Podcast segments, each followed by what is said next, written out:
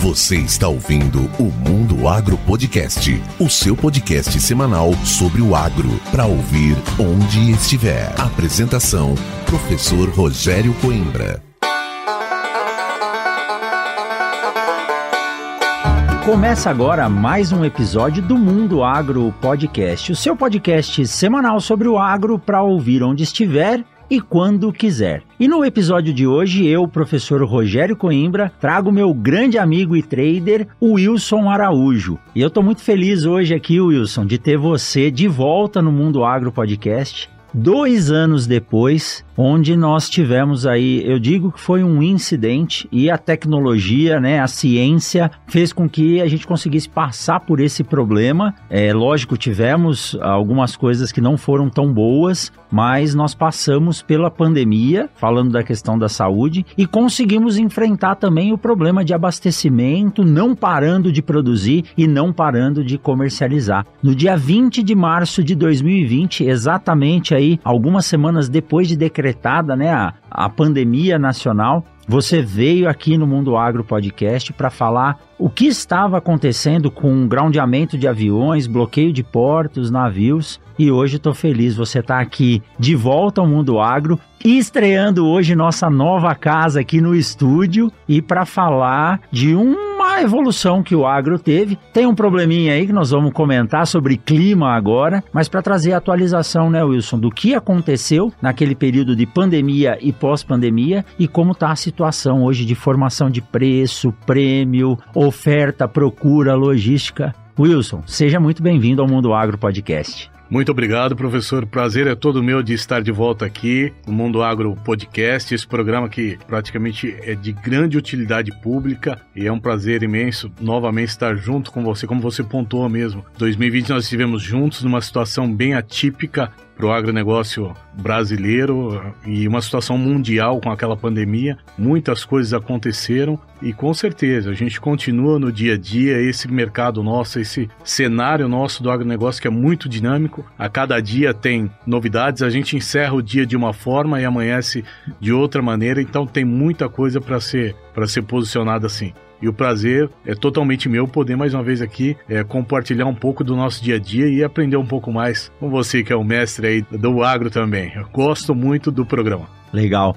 Wilson, na verdade quem aprende sou eu, né? E esse é um setor que eu digo que é um problema que o produtor tem que aprender a enfrentar. O produtor brasileiro hoje ele é muito bom da porteira para dentro. A gente vem aí batendo recordes de produtividade, recordes de produção, mas na comercialização ainda quem põe preço no nosso negócio não somos nós, né? Eu nunca vi uma empresa produzir e não colocar o preço no seu produto. Mas aí eu começo com a primeira pergunta para você. Quando a gente fala a palavra commodity, ela representa alguma coisa que permite essa comercialização aí mundial e se refere a isso, né? O produtor não põe o preço no produto, alguém põe esse preço porque existe aí uma padronização. O que é a commodity hoje? Exatamente, a commodity são produtos que são comercializados a nível mundial, né? Exemplo de algodão, petróleo, feijão, soja, milho, café, entre outros. Então, comercializado a nível mundial, para ter uma regularização, existe uma tabela que hoje chama-se bolsa. Então, a bolsa é onde dita as regras para que venha essa precificação. Então, justamente, o produtor ele produz ele não tem efetivamente de bate-pronto como precificar o produto dele. Então ele tem que se validar de ferramentas e se ancorar de profissionais que vão auxiliá-lo para que ele possa ter um planejamento de comercialização de safra de forma a cobrir a sua demanda, os seus custos, aproveitando os momentos, as curvas de, de Chicago, de dólar, dos prêmios, para poder assim buscar a sua rentabilidade e cobertura de custo dentro da tua operação. Resumindo, então, commodity é um produto que é padronizado, que pode ser comercializado mundialmente, que quem comprar vai saber que existe um padrão para ele, né? Por isso aí, petróleo, algodão, e existe uma variação assim de entrada? Um produto já deixou de ser commodity alguma vez na história, hein? A princípio não. Não, né? É até curioso, um produto que não era commodity, até acredito que não me lembro mais uns 15, 20 anos atrás, já era comercializado na bolsa, mas não era commodity, era o hum. milho, era o caso milho. do milho. Ah. Tanto é que se nós formos colocar também o milho brasileiro, muita gente achava que o Brasil comercializava muito milho com a China. Não. Nós começamos a comercializar milho com a China a safra passada.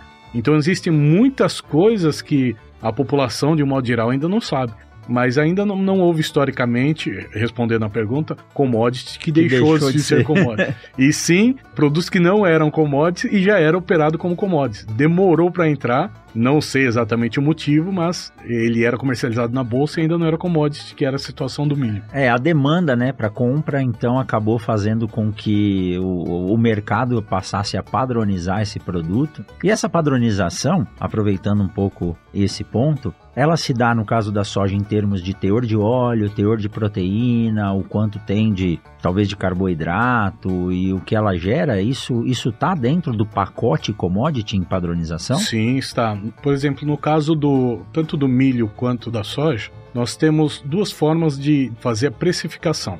Quando é base exportação, o que, que vai ditar as regras? É a cotação do bushel, Chicago, mais o prêmio, as despesas e os detalhes e o que vai mandar ali farelo e óleo vai impactar sim nessa conta. Mas exportação em si vai ser o bucho, a valorização do bucho e o prêmio que é oferta e demanda. Acho que depois a gente abre um pouquinho sim. sobre esses detalhes. E tem a precificação crushing, que é o esmagamento. Aí sim, o esmagamento ele pode ser interno, aí a gente fala que é um mercado interno, absorvendo as grandes multinacionais possuem fábricas dentro do, do Brasil, então tem momentos que elas compram para esmagamento. Aí sim, nitidamente é o preço do farelo e do óleo que vai precificar, que vai dar as bases para a formação de preço para essas commodities. Para quem acha que é difícil apenas produzir, tem toda a tecnologia, olha aí, formação de preço. É, recentemente eu não sabia que a Argentina ela tinha especificidade em exportação de farelo, porque ela é um grande esmagador, então ela não vende a,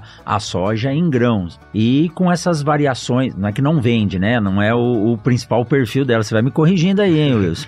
Mas nos últimos anos, a Argentina teve uma crise de produção e produtividade e isso gerou uma oportunidade para se esmagar soja no Brasil. Né? E por que, que a Argentina tem essa, esse perfil de exportar o farelo, o óleo degomado e não o grão propriamente dito? Porque ele é um grande produtor mundial, Sim, né? A Argentina é o maior produtor de farelo de soja mundial. Mundial? Mundial. É isso, é um dos pontos que eu defendo. Nós, como Brasil, nós mandamos muito produtos nossos em natura para fora. Nós beneficiamos muito pouco. Não agrega valor. Não né? agrega valor.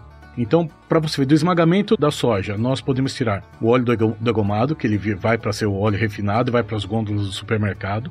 Você tem a glicerina, que vai para o setor de cosméticos, né? Shampoo, sabonete. A gente tem o farelo de soja, proteína vegetal que se torna proteína animal, que você vai para a ração de gado. E a licetina de soja, é também um tipo de proteína utilizado muito em, em alimentos fitoterápicos e cosméticos. cosméticos. E nós temos também extraído da soja vitamina E. Só para nós termos a ideia, hoje eu não, não tenho os valores atualizados, mas vou colocar há 10 anos atrás, nós vendíamos uma tonelada de soja no porto a 150 dólares, por exemplo, em natura. E para comprar 100 gramas de vitamina E, que a maioria dos alimentos industrializados precisam disso, a gente pagava praticamente entre 10 a 20 dólares Nossa. em cada 100 gramas. E nós não tínhamos uma planta industrial no Brasil que extraía vitamina E. Então, assim, o Brasil ainda precisa muito parar de mandar produtos in natura. Voltando, a Argentina já há muito tempo enxergou isso. Então, ela esmagava e ela entendia que tinha um mercado promissor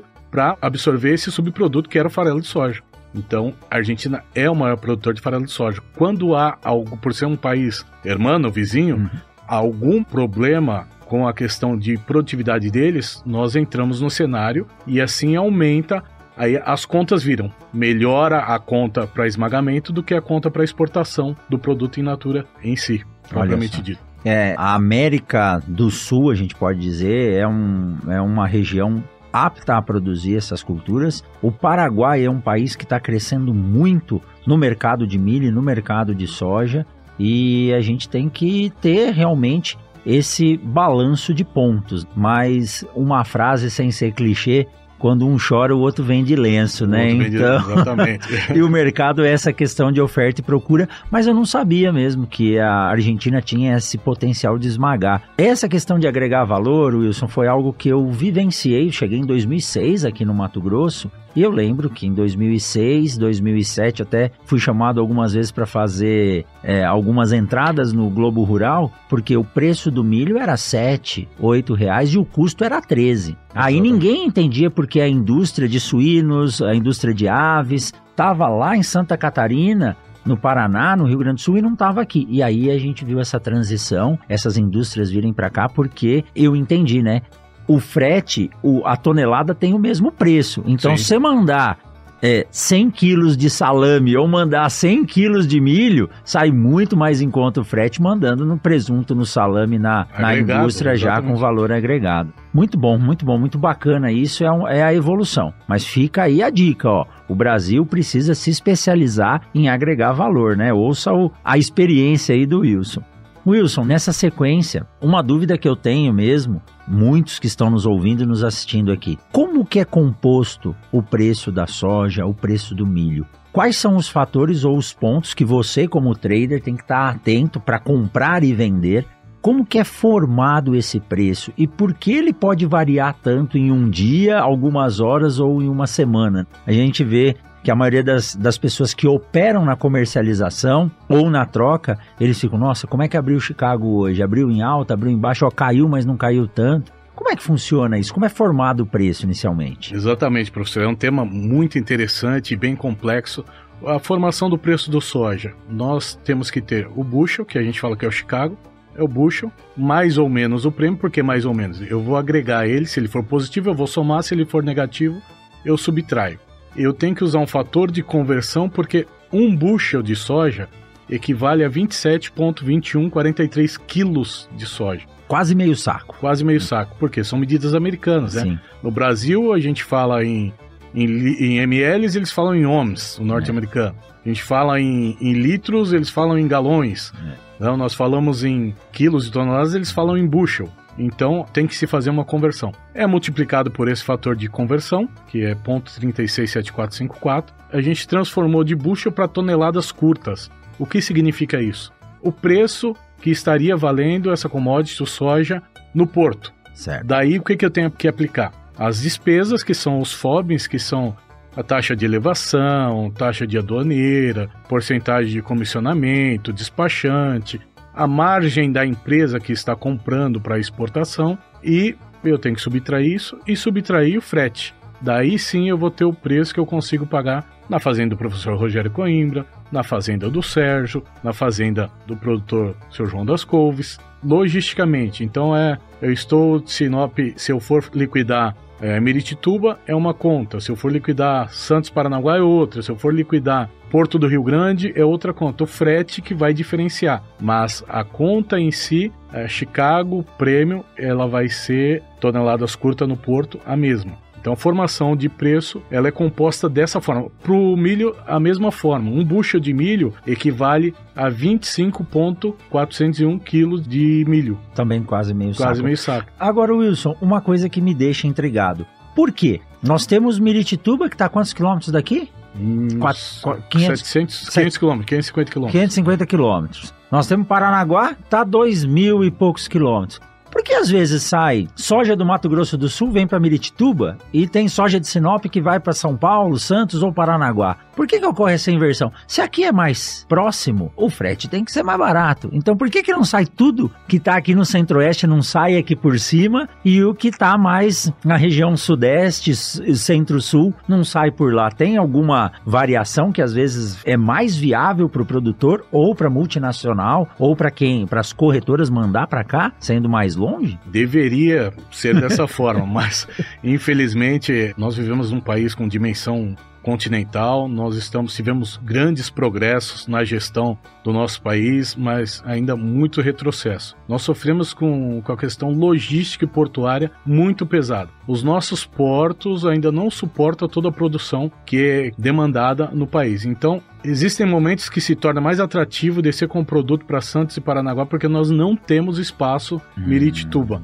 a exemplo desse momento. Com toda essa questão climática, o rio Tapajós, o leite está totalmente muito baixo. Cada barcaça em si carrega 3 mil toneladas. Um rebocador sai com 19, 20 barcaças. Hoje eles estão tendo que operar com um quarto disso, 750 toneladas, porque senão. Não tem calado. Não tem calado. Enrosca no, no leito do rio, pega nas pedras. E com isso você diminui a capacidade de escoamento via Miritituba. Porque Miritituba ele vai fazer uma elevação. Ele vai de Barcaça até Barcarena, que ali ele faz o transbordo para dentro do navio, o navio Panamax de 60 mil toneladas, um milhão de sacas, e, e sai para o mundo afora. Europa, Ásia, África, para onde tiver que ir. Então a nossa logística portuária não tem estrutura suficiente para atender a demanda. Vamos brincar assim, para atender o trabalho que é muito bem feito no campo. Exato. Né? Porque o campo, como a gente começou a conversa, tem muita tecnologia hoje. O produtor rural ele está bem equiparado com tecnologia, com equipamentos, com equipe treinada, correção de solo, material genético, semente adaptada extremamente para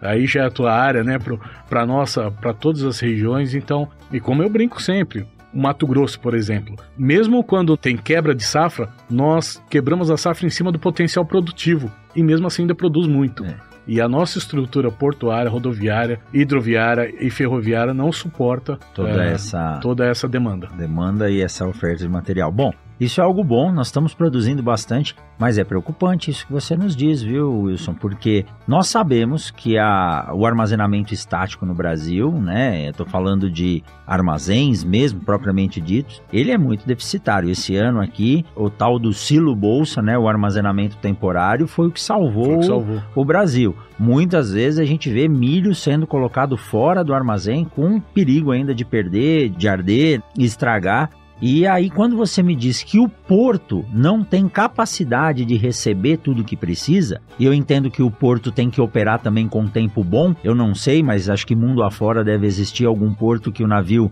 entra numa área coberta, porque não dá para abrir o navio e jogar soja lá dentro e ela molhar, né? Então esse é um problema sério, mas para quem tem uma visão de futuro também, é um bom uh, local para se investir. Então, se investir em logística, em estrutura portuária no Brasil, talvez seja algo que traga um bom retorno. E isso eu acho que tem que ser realmente uma política governamental, porque nós saímos, eu até conversava num outro podcast que nós gravamos na semana passada, quando eu cheguei no Mato Grosso, a média da produtividade de soja era 49, 51 sacos. Hoje, falar 80 não é querer fazer nenhum absurdo. Não é não, utopia, é né? Já, eu digo já vi produtores brigando porque um produziu 104 e o outro 116. Então isso é algo que nos preocupa, porque eu estou fazendo. Depois, se eu não tiver como entregar, isso vai encarecer bastante. Mas ficou claro e eu entendi porque alguns vão para um lado e outros não. Exatamente. Wilson, na sequência ainda do nosso bate-papo, quando começou a pandemia, os preços de tudo começaram a subir. É, a gente entende que a indústria metalúrgica teve que desligar autoforno. Eu nunca tinha lido também, mas um autoforno demora 4 a 5 meses para resfriar e 8 meses para ser religado e voltar, 8 ou 6 meses para voltar à sua temperatura. Então tudo começou a ficar mais caro e as commodities também. A soja chegou a bater aí quase 200 reais a saca. E agora houve Alguns dizem uma queda, mas eu entendo que foi uma volta à normalidade. O bushel aí acho que ele varia de 9, 8, aí você me diz qual é o preço dele, não sei se eu estou errado ou não, mas a soja caiu e agora ela está expressando uma vontade de voltar a subir um pouco. Quais foram os fatores que contribuíram para essa volta ao padrão, se é que voltou, ou você me diz caiu mesmo o preço, principalmente da soja? É lógico que o milho acaba vindo junto. Exatamente. Nós tivemos, assim, com a pandemia, como você mesmo pontuou, a gente teve um custo muito elevado, porque os, os, postos de trabalho foram paralisados em muitos países, então reduziu a demanda, as pessoas começaram a ficar em casa, diminuiu o consumo, houve um custo alto, a exemplo do que aconteceu essa safra. O produtor brasileiro foi obrigado a pagar um custo alto, da, porque ele sempre vai pagar a safra passada Sim. com o que está colhendo a safra presente. Um custo alto com um valor menos atrativo, que praticamente quase não, não cobria-se o custo. O que ocorreu? Falou, o produtor perdeu o time da venda, teve, teve duas situações pontuais. A gente tem que colocar, a gente que vive no dia a dia, tanto com os produtores, quanto, vamos dizer assim, transitando Faria Lima e transitando interior aqui. O que, que acontece? O produtor moeda corrente para o produtor rural é soja soja e milho. Exato. Essa é a poupança dele. Quando que ele vai executar vendas? Ah, o produtor deixou de vender a 170, deixou de vender milho a 50, 60 reais. Deixou. Mas por quê? A gente vinha também. É inevitável a gente não pontuar essa situação. Nós vínhamos de um cenário político onde já se transmitia para o setor do agronegócio uma instabilidade muito grande onde o produtor estava apreensivo de poder perder até as terras que eles têm. Quando ele comercializa? Quando ele vai comprar algo. E o que, que ele compra? Terra. Então ele não sabia, ele estava numa insegurança, vamos dizer, jurídica para comercializar novas terras, ele ficou esperando para ver o que aconteceria e com isso houve uma queda na precificação das commodities. Por quê? As economias, as maiores economias, China, Estados Unidos, Europa, sofrendo cada dia mais, a China quase que entrou numa bolha ah, imobiliária, não foi nenhuma nem duas vezes. Os Estados Unidos, até hoje, o, o Banco Central não consegue trazer uma credibilidade sobre a questão dos juros, então traz uma volatilidade muito grande para o dólar, que é um composto, ele implica mais de uma vez na formação do preço aqui no Brasil, porque ele vai implicar na hora de converter para dólar e também na hora da formação do preço em dólar. Uhum. Então isso traz um, um desconforto e uma volatilidade muito grande para toda a situação. Então foi um cenário assim macro. Hoje é, não é só a situação climática ou o assunto ligado ao agronegócio que ele pode trazer transtornos para a precificação. Hoje eu falo com, com todas as letras: política, religião e economia. Só faltou futebol. Não faltou futebol. então, esses três pontos. Por que política? Lógico. É. é guerra política é. traz algumas situações. A gente está vivendo aí duas guerras consecutivas aí, Ucrânia e Rússia, Israel e, e Palestina ali. E, religião metade do mundo é católico, outra metade muçulmano, se briga muçulmano com católico, já para a comercialização aqui, já atrapalha o negócio da América do Sul com o continente europeu, atrapalha, né? Então religião atrapalha. Isso implica diretamente porque hoje nós vivemos um mundo globalizado, diferente de antigamente. Hoje as informações elas são instantâneas. Nós estamos falando aqui, pode estar sendo distribuído full time, é, em tempo real para o mundo inteiro. E antigamente não era assim. Você saía para comercializar há 20 anos atrás, você ia visitar uma fazenda, você saía de manhã com um preço e saía comprando soja o dia inteiro. Hoje não. O noturno me dá uma base, a abertura do mercado tem outro, outro momento, no meio do mercado tem outro e o fechamento tem outro. Então, eh, garante esse preço, me dá 15 minutos para trabalhar a sua oferta. Entendeu? Então, é, é, muito dinâmico isso. E o que que implica também? O que que nós tínhamos antigamente? Hoje é inevitável nós falarmos da Ásia como um todo. A Ásia representa mais de 54% da população mundial. Nós trabalhamos com soja e milho, que é alimento. Então nós temos que falar na Ásia. Há alguns anos atrás, a produção mundial ela não se equiparava com o consumo. Hoje, o que o mundo produz está equiparado com o que se consome. Exato. A Ásia, principalmente a China, ela era obrigada a fazer compras expressivas antecipadamente, pagando o que precisava pagar para poder garantir alimento para sua população. Hoje, ela pensa igual o produtor. Então, o cinto apertou, o produtor fala assim: se eu tiver que vender barato, eu vou vender na hora que eu precisar. Ah, o fertilizante tá caro ainda, eu vou apostar. Se eu tiver que pagar caro, eu vou pagar caro na hora que eu precisar, porque eu sei que tem o produto para me ofertar. Hoje, a Ásia pensa da mesma forma, a China. Opa, eu vou segurando aqui, eu tenho minha programação mensal, eu não vou me antecipar tanto a rasgar dinheiro para comprar com preços astronômicos, porque se eu me apertar, tiver que pagar caro, eu vou pagar caro na hora que eu precisar. Então, esse também é um dos motivos na queda dos preços. Mas voltamos a ganhar níveis de, bushel aumentando. Historicamente, o bushel está dentro da realidade.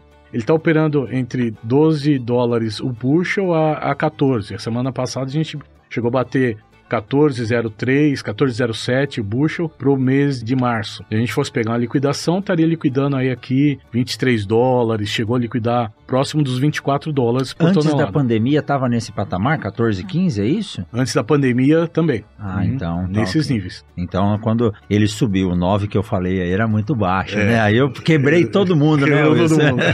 Poderia ser o, o, milho em dólares no porto, ele sim, estava trabalhando entre 9 dólares, certo. a saca, 9 a 10 dólares. Perfeito. Que hoje também está tá mais ou menos nesse nível. Então, historicamente, as cotações da bolsa estão dentro da realidade. Qual que é o X da questão? Prêmio. Há mais de 15 anos nós não trabalhávamos com prêmio negativo. E o prêmio que, que é? Oferta e demanda. Então, muita oferta, volto a dizer, Hoje o Brasil é enxergado como um todo. Não é só Mato Grosso, ah, mas que teve a quebra no Mato Grosso do Sul, teve quebra no Paraná. Mas Mato Grosso, Pará produziu bem, supriu é, o volume do Brasil que é produzido. E hoje é tido os estoques mundiais. A cada mês é divulgado estoques mundiais, estoques de passagem, e com isso o mercado se baliza dessa forma. Wilson, eu vejo você falando isso, eu fico imaginando o que passa na cabeça do trader para acordar. Você falou que não dá 15 minutos para você poder fechar uma negociação, porque pode ter variação.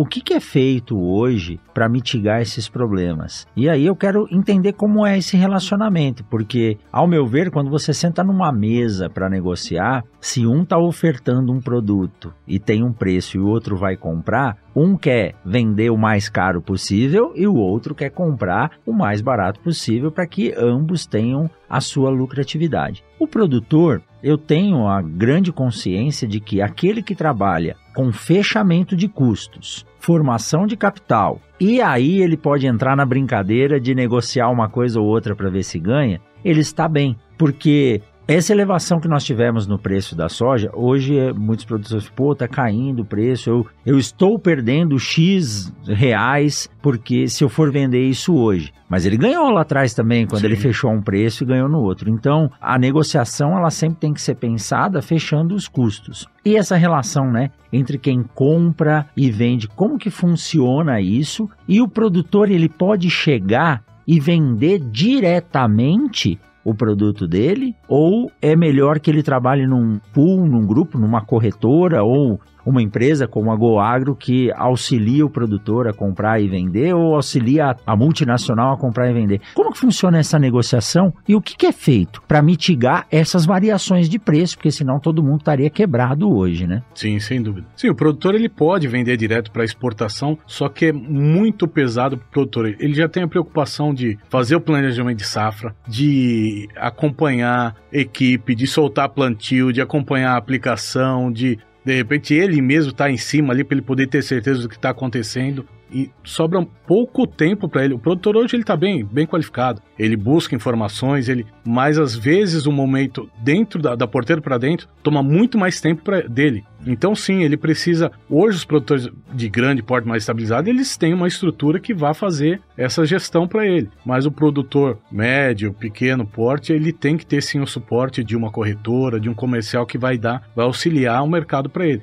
Então ele tem que ter o custo na mão, saber desenhar a quanto fica interessante ele vender e aí o trader vai buscar para ele essas condições. Falou, olha, tá interessante, tem tendência de alta, por isso, por isso. Ah, o próximo relatório está previsto sair que vai ter uma quebra de produtividade. Um exemplo, hoje eu não, nem me atrevo a mensurar qual que vai ser a quebra de produtividade. Então nós não, termina, é. não encerramos o plantio não ainda e nem evoluiu. Então as chuvas atrasaram em outubro, aí teria chuva em novembro, atrasou em novembro também, a gente não sabe exatamente o que vai ter. Então tá muito volátil a gente pode ter um, um aumento assim futuro. Então é o momento de aguardar, vamos esperar que pode ter algo melhor. Mas o produtor tem que começar, ele vai seguir a orientação, começar fechando o custo, deixar para especular com a sua sobra. Então ele tem que procurar sim um profissional para poder dar um auxílio para ele na questão de fechamento. Porque o que, que vai ter que acompanhar? Prêmio, que, como que eu enxergo o prêmio? Hoje eu poderia, poderia estar vendendo sim um soja futuro a 130 reais, em reais. Poderia estar vendendo a, 25, 26 dólares aqui, porque eu poderia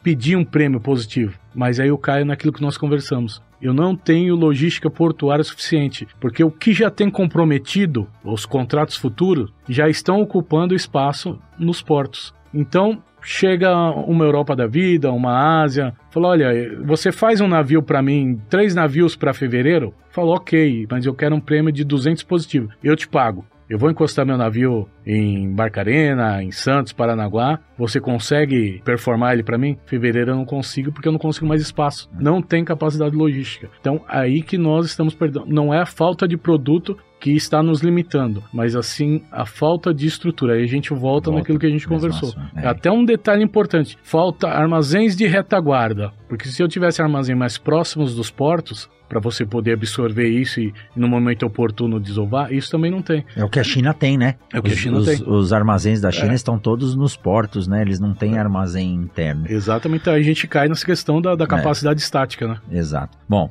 primeiro lugar, né? Você respondeu, é, o produtor ele tem que ter um profissional que está dedicado a passar quase 24 horas do dia pensando em formação de preço, para ele ter um, um suporte na comercialização, porque às vezes ele pode acabar tendo um saldo negativo comercializando errado. Exatamente. Ou às vezes ali é, especulando com um valor que ele não tem na mão. Segundo, quando a gente fala nessa formação de preços, e eu tenho essa dificuldade de entender, o prêmio é um dos fatores que forma o preço. Correto. E aí você disse que o, o- esse prêmio ele pode ser ofertado. É, não existe uma bolsa de prêmios, né? Onde é uma relação de oferta e de contra-oferta. Então hoje você disse que o prêmio está negativo hoje. Negativo. Então hoje- você está pagando, você está Subtraindo do teu preço. subtraindo do seu preço e Exatamente. geralmente você recebe um valor a mais em Um função daquela entrega. né? Hoje o prêmio que a gente tem é um, é um. Cada porto oferece um prêmio. Fala, olha, para você embarcar. É por em- tonelada? É por, é por bushel. Por bushel. Por bushel. Então, ah, hoje está 9 dólares e 20 centavos negativo, é o prêmio base Paranaguá. Então, vou subtrair da minha conta. O prêmio nos portos é dessa forma. Agora, quando eu vou direto para exportação, eu, como uma empresa exportadora, fazendo exportação direto, busco o meu canal de exportação, eu tenho como exigir o meu prêmio. Agora, quando eu vou para dentro da- das grandes que estão estruturadas, que elas têm a máquina inchada, eles já têm o prêmio deles pré-definido. Que é esse prêmio que é utilizado, que é divulgado diariamente nas bolsas, nas corretoras. Ele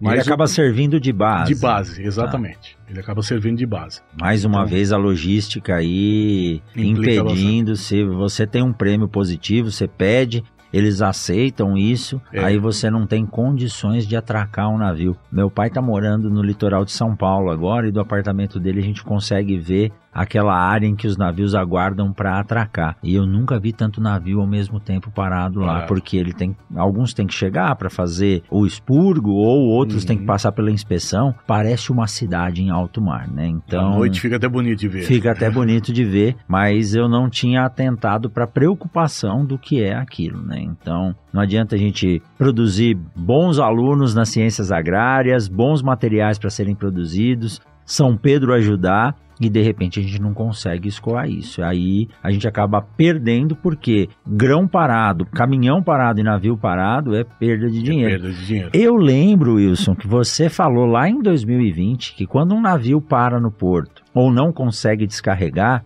ele gastava algo em torno de 4 milhões de dólares por dia, se eu É. não me engano. São 40 mil dólares por tonelada, o Demurs. 40 mil dólares por tonelada. tonelada, E um exatamente. Panamex leva quantas toneladas? 60 mil toneladas. É isso aí. Por dia. Por é dia. muito dinheiro, né? Então não pode parar, não. não, pode, não pode. Então, as grandes, elas têm esse risco. Pode quebrar numa dessa daí. Pode quebrar. É. Voltando ali o produtor. Hoje nós temos ferramentas para que ele possa compor a precificação dele. Ah, bacana. Então existe, você pode travar Chicago, você pode travar prêmio no momento oportuno, travar o dólar no momento oportuno, e para isso ele precisa de um profissional, voltando a falar, que acompanhe, que respire dia e noite essa posição. Quando o trader de uma multinacional, a partir do momento que eu faço uma venda para ele, ah, fechei 10 mil toneladas para embarque em fevereiro, como que funciona isso? Ele solta uma ordem, toda empresa ela tem que ter uma corretora credenciada na Bolsa de Chicago, então, cada contrato de soja na Bolsa de Chicago equivale a 136 toneladas. Então, ele vai converter essas 10 mil toneladas em contratos, vai dar número quebrado. Então, ele vai vender tantos contratos no Chicago. Aí usa aquelas simbologias, é SK24, que representa o soja, no mês de março de 2024, a 13 dólares e 70. Então ele fez o head na bolsa de Chicago. Então por isso que quando travou, o produtor já não pode correr mais. Ah, eu desisti. Não, Ah, já ah, tem um custo. Já tem custo. E as grandes empresas, elas têm um custo de margeamento. O que, que é o margeamento? Até a liquidação em março desse contrato que ela rediou na bolsa, por exemplo, uma Bung, uma DM, uma Cargill, uma Cofco, uma Dreyfus ou qualquer outra empresa que opera direto na bolsa, Se hoje fecha em alta, beleza, vem para o caixa dela um valor X. Se fecha em baixa, ela tem que margear, colocar dólares lá para poder sustentar. Então, isso que movimenta a alta e baixa da bolsa. Então, quando a gente fala. Ah, você fecha, tem que executar, não tem, tem que executar. Fazer. Ah, houve realização de lucros, fundos de investimento. Por quê? Muitas vezes outros setores entram, a soja está bem especulativo, tal, as intempéries aí ele vai dar um, um ganhozinho. Ah, o minério não tá bom. Fundos de investimento do minério sai do minério, entra investindo em commodities, no momento importante para eles, eles fazem a realização de lucro. Aí todo mundo fala, poxa, mas tinha tudo para o mercado subir e caiu. Então tem todos esses detalhes também para a gente acompanhar. Bom, a formação de preço eu já vi que não é algo simples e fica difícil cada vez mais de entender. Por isso, procure um profissional que nem o Wilson, que pode dar todo esse apoio aí. Muito bacana. E interessante, Wilson, que essa estrutura parece ser algo à parte da agricultura, né? A gente ouve falar pouco nisso e é por isso que eu gosto de trazer você aqui e cada vez expor mais. Acho que todo mundo tem que ficar atento ao que é isso, o que é a formação de preço como você disse, o planeta hoje está inteiramente conectado e o que é produzido aqui vai ser utilizado como alimento na China, que vai voltar como plástico para os Estados Unidos, que vai ser vendido novamente aqui como sacolinha. Exatamente. Então, tá tudo ligado. Muito bom, muito bom. Bacana demais.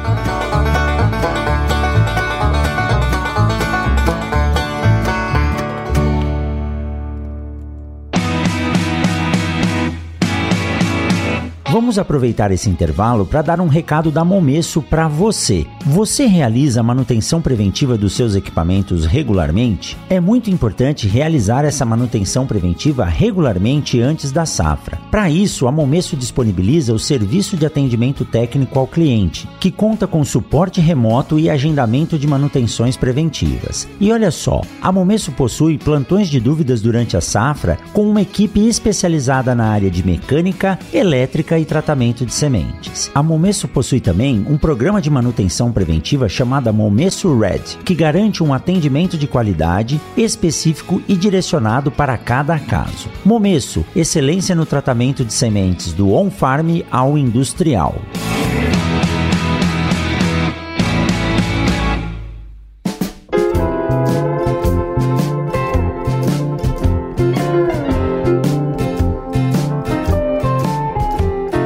Wilson, vamos para a segunda parte agora, né? Vamos lá. É, eu falo que eu não gosto de falar de problemas, mas são os problemas que nos fazem evoluir. E nós estamos agora finalizando o mês de novembro de 2023 e já havia, pela climatologia, a expectativa da mudança. Saiu a pequenina menina e entra, entra o pequenino, pequenino menino, né? Entra o, o El Ninho e é o aquecimento das águas do Pacífico que causa uma inversão aí Estou é, dizendo do que eu escuto, não sou climatologista. O que eu sei é que não está chovendo no centro-oeste e está caindo um mundo de água no sul do, no país, do país, que passou três anos de seca. Então isso acaba afetando, assustando bastante, porque era mais uma safra recorde por vir. Os custos estão altos e estão sendo elevados com replantio, necessidade de compra de mais produtos para tentar salvar a lavoura, safra de milho que pode não ser contemplada com plantio, algodão que vinha vindo muito bem, que também pode ser prejudicado, e aí já tem gente falando que esse período de altas temperaturas e seca pode chegar até novembro de 2024. E isso aí está forçando os preços subirem de novo? E qual que é a expectativa e o que, que pode acontecer com o El Ninho? O que, que você, como trader, tem visto nesse últimos 30 dias, praticamente, que aí as as safras de Mato Grosso, Goiás, Bahia começando agora realmente começaram a florar, viu quem conseguiu plantar, quem não conseguiu, o que que isso está afetando o mercado hoje, qual é a preocupação que nós temos que ter? Isso nos preocupa muito ainda, porque é, a expectativa é de seca extrema mesmo. Essa virada da El, El Ninha para o El Ninho é, não tem muito como fugir disso. Tenho conversado com vários produtores. É triste, é lastimável de ver todo o trabalho que é realizado no campo sendo prejudicado. Algumas lavouras já estão passando grade em cima da soja para tentar colocar o arroz ou colocar o milho tem tido sim uma melhora na precificação,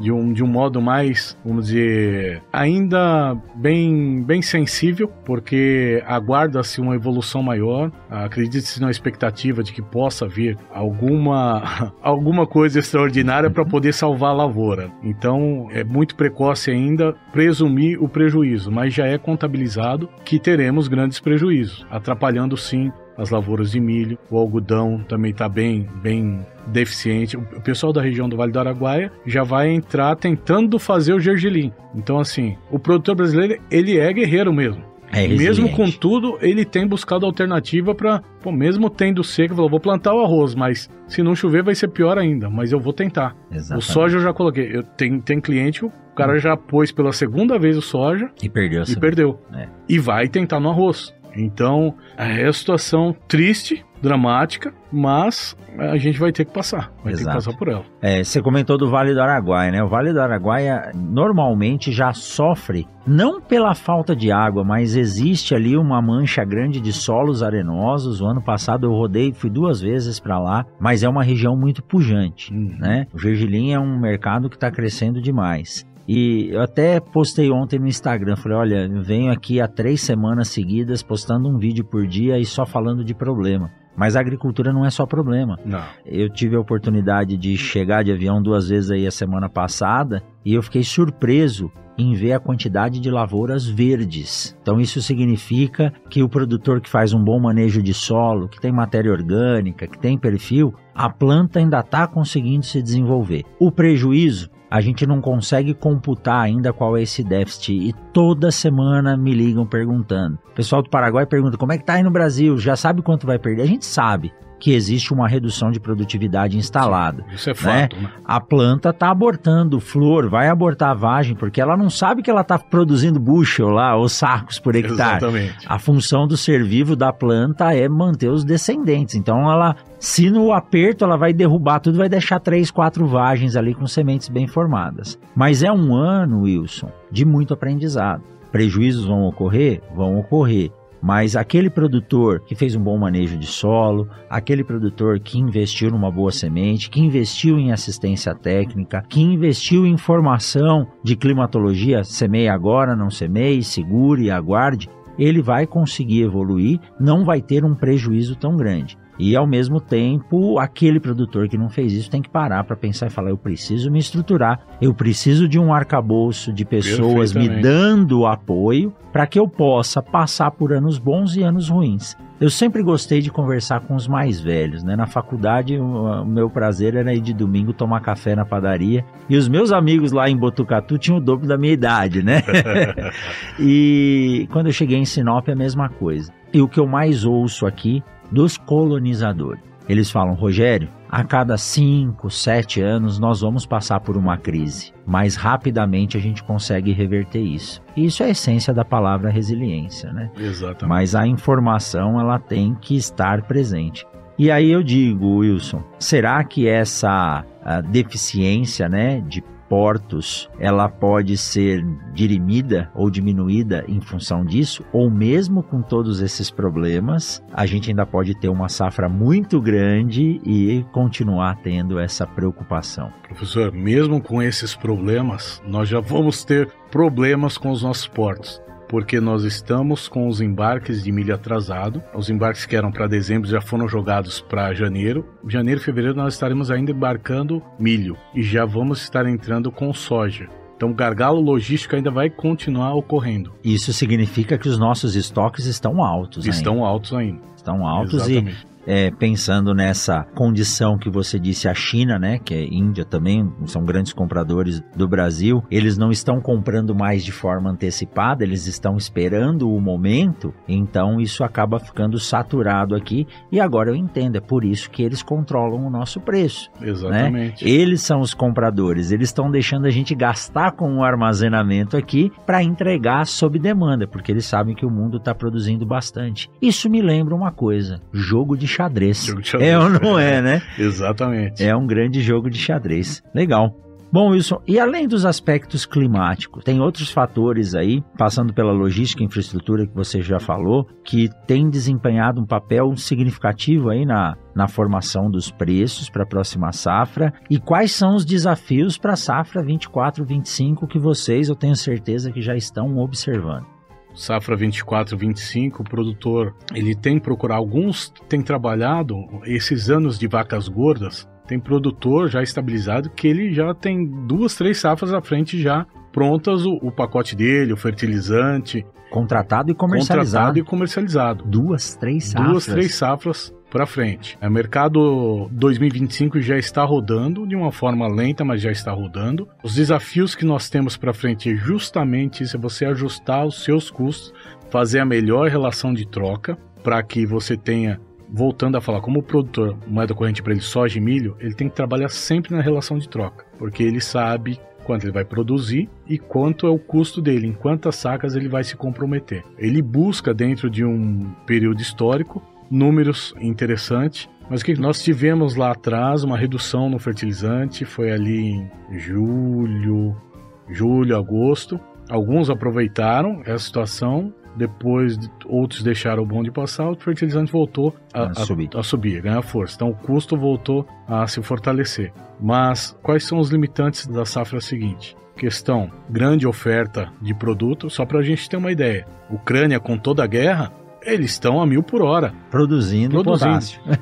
e soja também, milho. Só para ter uma ideia, 2022 2022. A agricultura lá tá indo. Tá, tá eles produziram parou, né? 73 milhões de toneladas de milho. 2023, que foi essa safra que já estava em plena guerra, foi produzido 86 milhões de toneladas. Caramba. O mar, águas profundas, o Mar Negro, eles continuam escoando. Há um mês atrás foi bombardeado um navio de minério. Achava-se que eles iam parar de escoar os produtos, continuou escoando os produtos. Então, quer dizer, ainda se tem uma oferta, o estoque mundial está, está muito bem preparado ainda. Então, qual que é o desafio? Voltando a falar, mundo globalizado, tem muito produto ainda e e a informação é real time.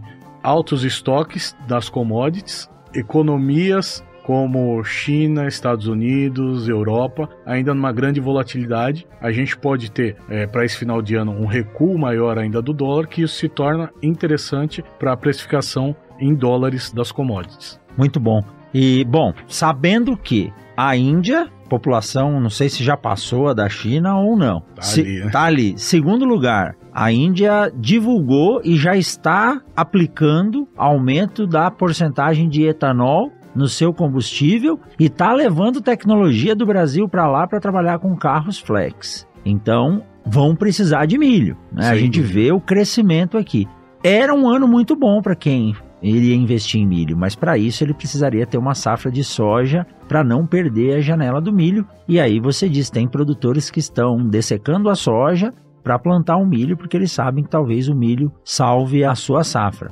O meu grande medo, Wilson, e aí acho que vale a pena falar isso, é que o Mato Grosso, muitos produtores, principalmente os irrigantes, eles fazem soja, milho, feijão ou arroz ou alguma outra coisa. Agora, quando a gente pega o Mato Piba, a região do oeste da Bahia. Uma safra só? É uma safra só. Ou é milho, ou é soja, ou é algodão. Hoje tem um projeto muito interessante trazendo o sorgo como uma segunda safra, porque ele resiste mais a essa a falta de água e a Bahia é, é tradicional o tal do veranico, né? Uhum. Então tecnologia, conhecimento, informação e outra coisa que a gente não falou muito, mas está diretamente ligado, é o barter, né? Você tem que fazer a troca sem cruzar a moeda, que sem isso ajuda você a fechar seu custo, né? Exatamente, que é, que é a relação de troca. Relação de troca direta. É o barter. É né? isso aí. Exatamente. É fazer o pacote dele, X sacas de, de soja ou de milho pelo pacote e ótimo. E fechou o custo e bola para frente. O produtor rural, eu brinco, brinco não, falo com eles até,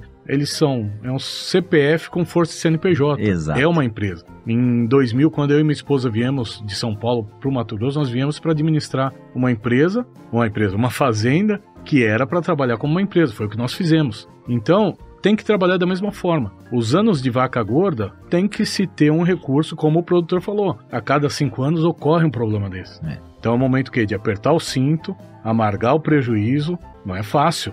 A gente sabe que não é fácil, é amargar o prejuízo, aprender com isso, se qualificar cada vez mais para passar essa fase e voltar a produzir, crescer e expandir. Exatamente, porque o que a agricultura, o que o agronegócio faz no Brasil é um bem muito maior do que o negócio em termos de faturamento propriamente dito. Nós estamos lidando com segurança alimentar. Segurança alimentar. Alimentação. Você quer deixar um homem bravo? Principalmente os mais gordinhos que nem eu, é deixar ele com fome.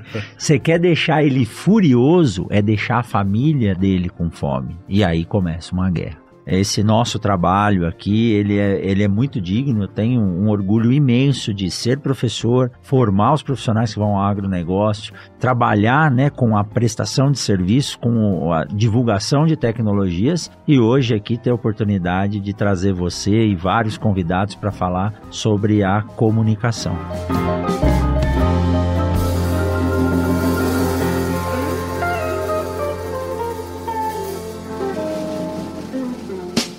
Siga o Mundo Agro Podcast nas redes sociais: Instagram, Facebook e Twitter. Arroba Mundo Agro Podcast.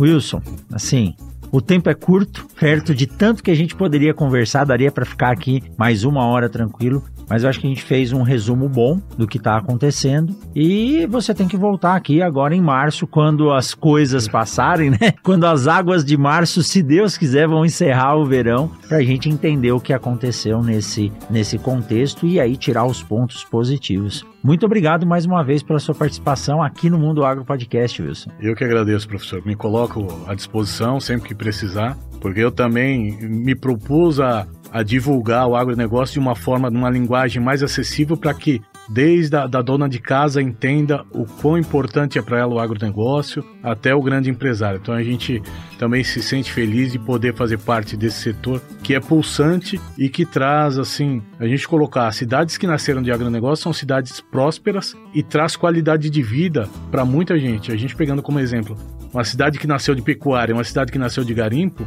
você enxerga o semblante das pessoas sofrido, a, a cidade é, é sofrida, é mal cuidada. Então o agro traz sim algo que uma esperança a mais e perspectivas boas para todos que estão envolvidos. Então agradeço a oportunidade e pode contar comigo sempre que precisar. Quem quiser encontrar você, quem quiser saber mais sobre a Go Agro, como vocês podem ajudar, em que região que vocês estão do Mato Grosso do Brasil, como é que faz para encontrar você ou a Go Agro? A Go Agro nós estamos situados na Estrada Nancy, no armazém, o único armazém que tem ali após os condomínios ali, o Carpedim, então, estamos ali a. Tá asfaltado sim, tá agora. Tá asfaltado, até 100%, né? até 220. Então, toda, toda a estrutura, a inteligência comercial fica ali. Eu estarei ali também. Nós temos armazém em Nova Santa Helena, Ponce Lacerda, Vila Bela e também no Pará, Jacareacanga. A Goagro ela trabalha aí trazendo fomento para o produtor, a gente faz barter também, temos condições de adiantamento em dólares, adiantamento em reais, comercialização de grãos e também prestando serviço de armazenagem. E eu também me coloco à disposição como trader, consultor. Podem nos fazer uma visita lá. Ou até posso passar meu telefone também? Claro, e vou tá? deixar aqui na descrição tudo então, isso, seu Instagram, seu telefone, mas fala seu telefone. O telefone aí. é 66 9934 2775. Então me coloco à disposição do produtor que precisar de, de alguma dica, alguma orientação, a gente está aí disponível para auxiliar, para fazer esse setor pulsar cada vez mais. Beleza, show de bola, Wilson. Quem participa agora aqui do Mundo Agro Podcast, leva um bonezinho aqui, né? Ah, do Mundo o, Agro. Esse aqui eu tenho vontade de Muito obrigado, meu amigo, mais uma vez pela eu informação. E você que ficou com a gente até agora, ou no YouTube, ou no seu feed, saiba que na semana que vem tem mais um episódio do Mundo Agro Podcast. Acompanhe a gente aí nas redes sociais. Forte abraço do professor Rogério Coimbra e até mais.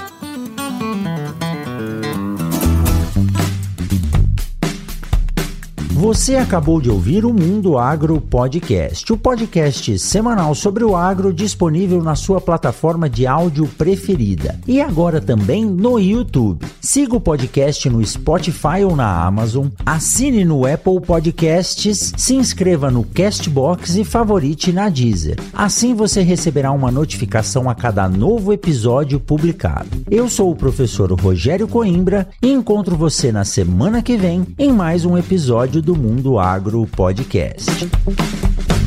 Você ouviu o Mundo Agro Podcast. Informações, novidades e muito mais. Mundo Agro Podcast para ouvir onde estiver.